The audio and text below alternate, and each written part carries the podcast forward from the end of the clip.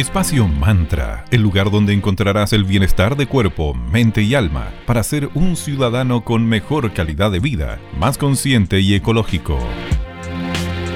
Muy buenos días, soy Sandra. Bienvenidas y bienvenidos a un nuevo programa de Espacio Mantra. Hola, soy Valeria. Muchas gracias por acompañarnos nuevamente. Esperamos que estén muy bien. Estamos siendo parte de un sistema productivo basado en la economía lineal. ¿Qué significa esto? Que, o sea, producimos, usamos y luego tiramos, lo que genera una gran cantidad de desechos. Lo bueno es que la economía circular se está haciendo cada vez más fuerte. Un nuevo paradigma económico del que conversaremos con Mauro Caimi de Cervecería Coda. Bienvenido Mauro, ¿cómo estás? Hola, vale, hola Sandra. Eh, muy bien, muy bien, feliz de, partir eh, un nuevo mes. Eh, esperamos que octubre se venga con mucha energía, mucha fuerza y puras cosas buenas. Genial, estamos muy contentas nuevamente por poder compartir contigo y poder conversar un tema tan importante e interesante como es la economía circular. Vamos con un poquito de música antes de entrarnos en este gran tema que es la economía circular. A continuación, les dejamos con Jet, Are You Gonna Be My Girl?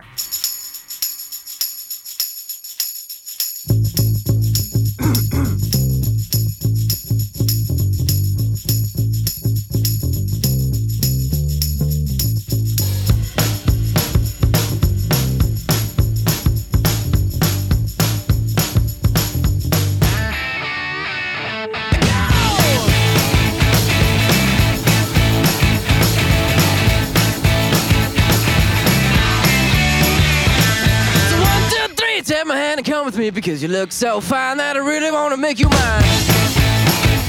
I say you look so fine that I really wanna make you mine. Four, five, six, come on and get your kicks. Now you don't need the money when you look like that, do you, honey? Big black boots, long brown hair. She's so sweet with her get back stare. Well, I can see.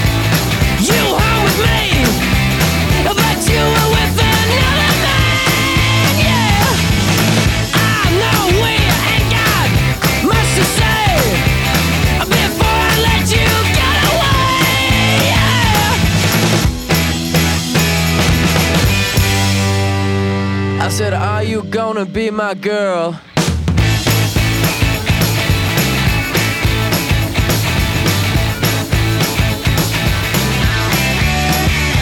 It's one, two, three, take my hand and come with me because you look so fine that I really wanna make you mine. I say you look so fine that I really wanna make you mine. Four, five, six, come on and get your kicks. Now you don't need money with a face like that, do ya?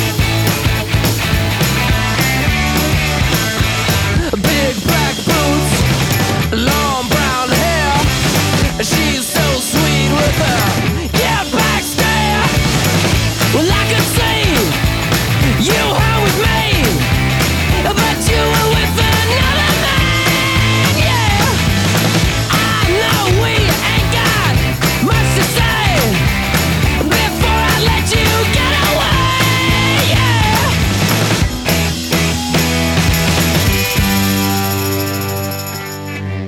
And said, Are you gonna be my girl?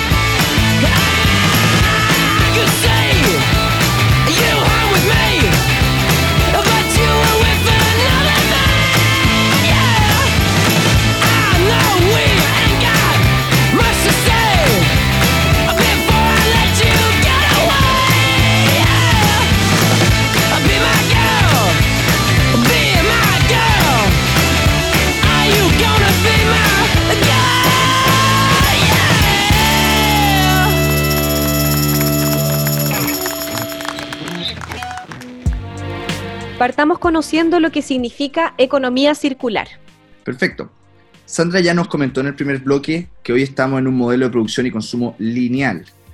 eh, en que los productos se crean, se consumen y finalmente se desechan y se, se botan y, no, y, y hasta ahí llega la cadena. Por otro lado, la economía circular tiene el objetivo de reducir tanto la entrada de los materiales vírgenes a la producción como los desechos que se originan. En palabras sencillas, es volver a utilizar los desechos como materia prima para otro fin, lo que muchas veces relacionamos y asociamos con las tres R de reducir, reciclar y reutilizar, que cada día son más R, pero en el fondo lo que estamos buscando es que el desecho de un, eh, de un producto sea el origen de la cadena para un nuevo producto. Perfecto.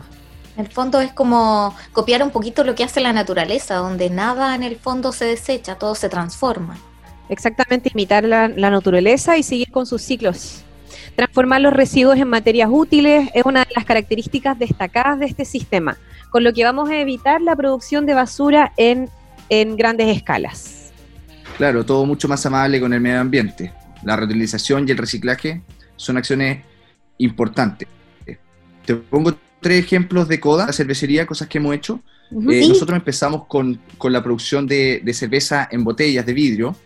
Inicialmente teníamos una escala acotada en un rango geográfico que nosotros podíamos controlar. Por lo tanto, nosotros lo que hacíamos era volver a comprarle las botellas eh, vacías de cerveza a nuestros propios clientes. Nosotros las lavábamos y las volvíamos a utilizar. De este modo, la cadena de la, del envasado se acortaba enormemente. No teníamos que nosotros comprar nuevas botellas, que probablemente venían de lotes nuevos de botellas creadas, eh, y nuestros clientes eh, disminuían la cantidad de vidrio que, que desechaban, eh, esperemos que al reciclaje, pero en general hacia una cadena más larga. Eh, ese, ese modelo del- de la reutilización del vidrio es, es tremendo y hay, un- hay grandes campañas en torno a él, a, a elegir vidrio, lavarlo y volverlo a ocupar porque es eterno, básicamente. Por lo tanto, estar botando vidrio es muy ineficiente.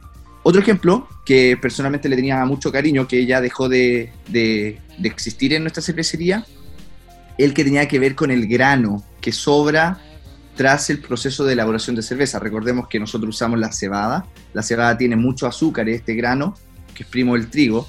Nosotros extraemos los azúcares que después vamos a transformar en alcohol y en, sabor para la cerveza, pero la fibra, es decir, la cáscara que queda toda mojada después de, de- de separarla del líquido, toda esa, toda esa, esa cebada, ese orujo, eh, normalmente se pierde y, se, da, se, da al ganado, se composta, pero nosotros estábamos trabajando con una empresa muy innovadora también de la región que, que des- desarrolló un producto en base a la fibra del bagazo cervecero que se llama. Entonces, dado que este producto es pura fibra, era un, era un superalimento eh, muy sustentable y muy saludable para el cuerpo.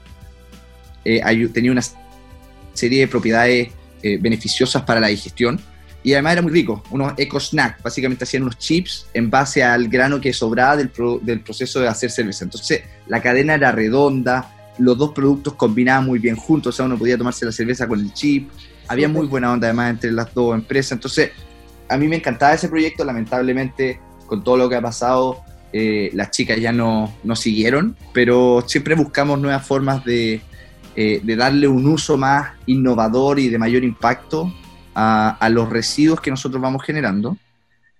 Y por último, estamos desarrollando ahora, y este también es un proyecto bien entretenido, estamos desarrollando una nueva receta de cerveza. Esto sigue todavía en, la planta piloto, en desarrollo, no es algo que, comercialicemos, pero estamos empezando a tomar el- las migas del pan de las panaderías eh, del día después, es decir, el pan que no se vendió, que se hace duro y que normalmente también es algo que se desecha en gran escala en la industria panadera, nosotros lo estamos tomando y lo estamos usando en cierta proporción para reemplazar el grano de la cebada, aportar también ciertos sabores y azúcares que vienen de esa miga de pan.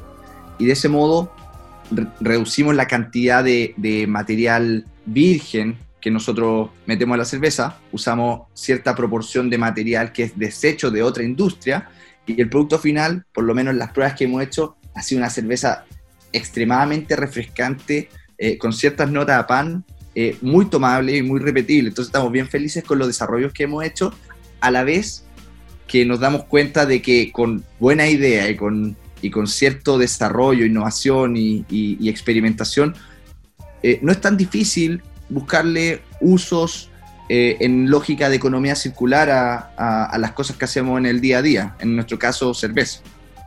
Genial, qué interesante. Sí, son excelentes ejemplos que nos da en el cual ustedes como cervecería Coda, con esa maravillosa palabra que la creatividad, han logrado estos círculos súper virtuosos, nos encanta. Se, están usando menos recursos, luego están reduciendo la producción de los futuros residuos y así limitan el consumo energético. Súper excelente iniciativa. Sí, los felicitamos y nos encanta haber podido conocer un poquito más acerca de, de cómo realizan esas acciones en CODA. Y la economía general, es circular, perdón, también genera empleos, además de generar un crecimiento sustentable y duradero. El modelo económico actual genera una huella ecológica no sostenible. Estamos usando más recursos de lo que la Tierra incluso nos está entregando. Efectivamente, y te complemento. eh, la demanda anual de recursos naturales a nivel mundial es mucho, eh, es mucho mayor que la que realmente se produce en la Tierra.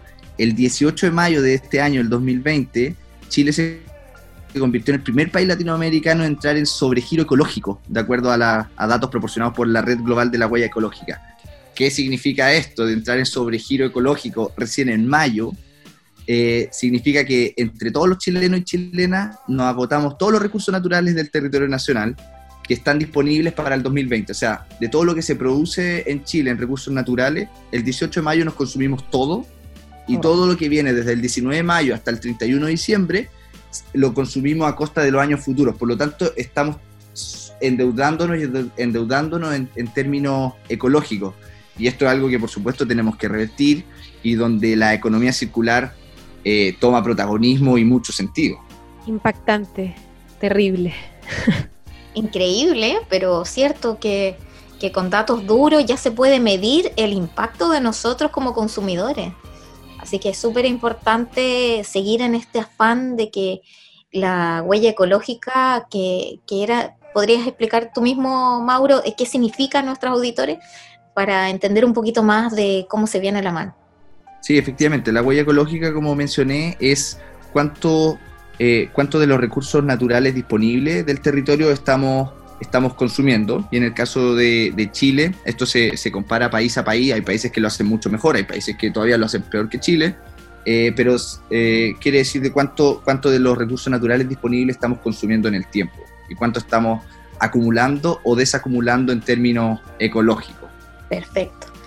Y este modelo de economía circular, que es al cual la idea es que nuestro país también se una a esta cruzada de proteger el medio ambiente, también se caracteriza por disminuir la extracción de las materias primas, que es lo que ya adelantabas un poquito tú en lo que hacen ustedes en CODA, y de esa forma reducir el consumo de combustibles fósiles y así poder alargar la vida de los productos. Estos nuevos modelos de negocio, además, junto a las nuevas tecnologías, favorecerán la innovación. Se fomenta el consumo sostenible y el ecodiseño también pasa a ser un factor súper importante también. Mauro, en tus redes sociales, que era lo que nos adelantabas hace poquito, vimos que cambiaron la botella de vidrio a unas latas de aluminio muy bonitas, además de sus cervezas, por uno más sostenible. ¿Nos cuentas un poquito más de eso? Por supuesto, y muchas gracias por lo de las latas y los diseños bonitos. Nosotros estamos muy contentos y es un cambio, eh, es un cambio muy, muy positivo que veníamos trabajando y esperando de hace, de hace un buen tiempo. Y ahora les voy a explicar por qué.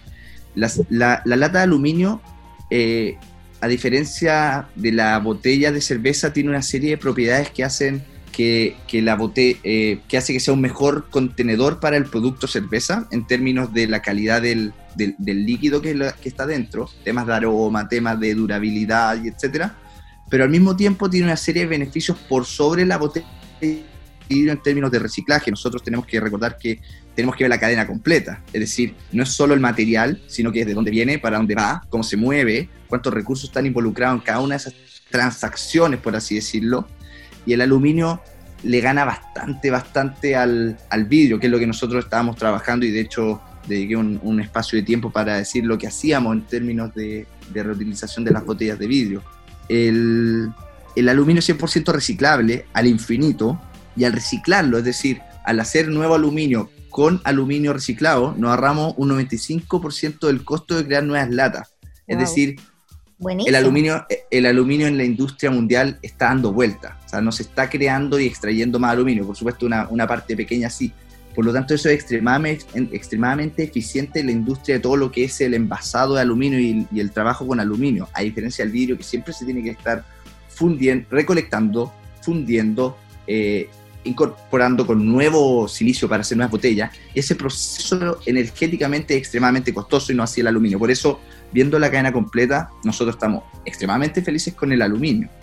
Y otro gran, otro gran atributo es que el aluminio es liviano.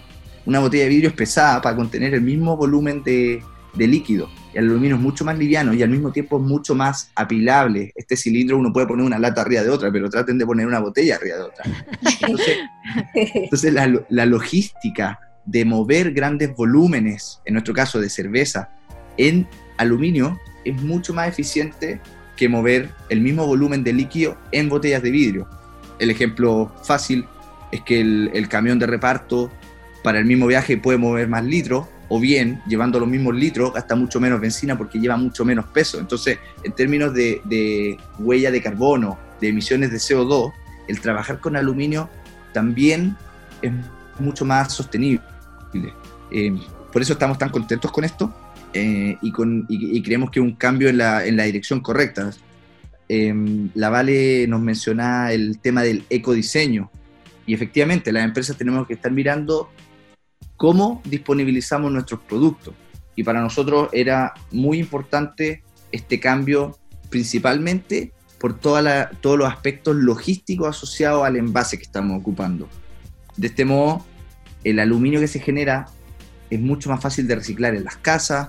Eh, existen, a diferencia del vidrio, existen recolectores de aluminio, existe toda una especie de, de, mercado del aluminio. El aluminio uno lo puede recolectar, juntar muchas latas, probablemente más de uno ha visto a gente que junta recolectores de base que están juntando aluminio y ese aluminio lo venden. Entonces hay un incentivo a que el aluminio se mantenga en la senda del reciclaje y no así la botella. No hay un mercado de la botella de vidrio y todavía en Chile eh, queda a disposición de alguna forma de que todos los que consumimos vidrio o lo lavemos y lo volvamos a ocupar o bien que lo tiremos al tambor de reciclaje. Pero si no, no hay nadie que va a venir a buscar el vidrio porque no tiene valor comercial.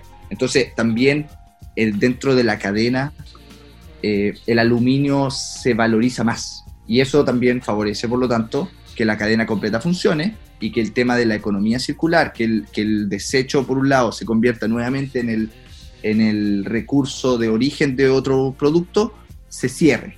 Y de este modo el aluminio perpetúa más fácilmente, en, eh, nuestro, en nuestro parecer, el modelo de economía circular que el vidrio. Genial, qué interesante todo lo que nos acabas de comentar para que nuestras amigas y amigos conozcan más acerca de este potente concepto y cómo podemos ser mucho más conscientes y responsables, ya sea como ciudadanos y consumidores. Vamos a seguir con más música, vamos con Prince y Kiss. Volvemos con más economía circular a la vuelta.